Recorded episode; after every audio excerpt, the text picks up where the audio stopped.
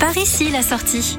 Le grand panneau marron Arras nous attend tout au bout de l'autoroute A1. L'occasion d'en découvrir un peu plus sur le pays d'Artois. Nous prenons donc la sortie 15 Arras Nord pour nous garer non loin du célèbre beffroi de la ville. Impossible de louper cette tour de 75 mètres. Un style gothique et surtout une histoire puisque construit en 1463 puis détruit pendant la Première Guerre mondiale pour être ensuite plus tard reconstruit à l'identique avec l'hôtel de ville. Sous terre, il est impossible de ne pas aller faire un tour dans la carrière Wellington, mémorial de la bataille d'Arras, une carrière située à 20 mètres sous les pavés d'Arras et un lieu chargé d'histoire et d'émotion. La remontée à la surface dans les pas des soldats vous emmènera vivre le choc de la bataille de 1917 à travers la projection d'un film. Vous pouvez repartir sous terre avec la visite des Boves d'Arras, une visite originale dans les entrailles de la ville et dans les anciennes carrières de craie creusées au 9e siècle sur environ 12 km. Vous y découvrirez un puits d'extraction, des traces de tonneaux ou encore des vestiges d'électrification datant de la Seconde Guerre mondiale.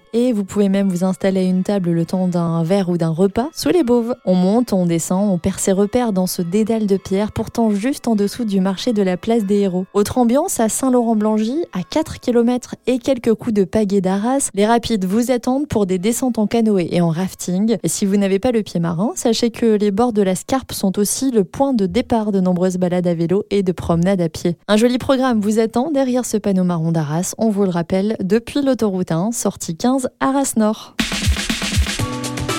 Retrouvez toutes les chroniques de Sanef 177 sur sanef177.com.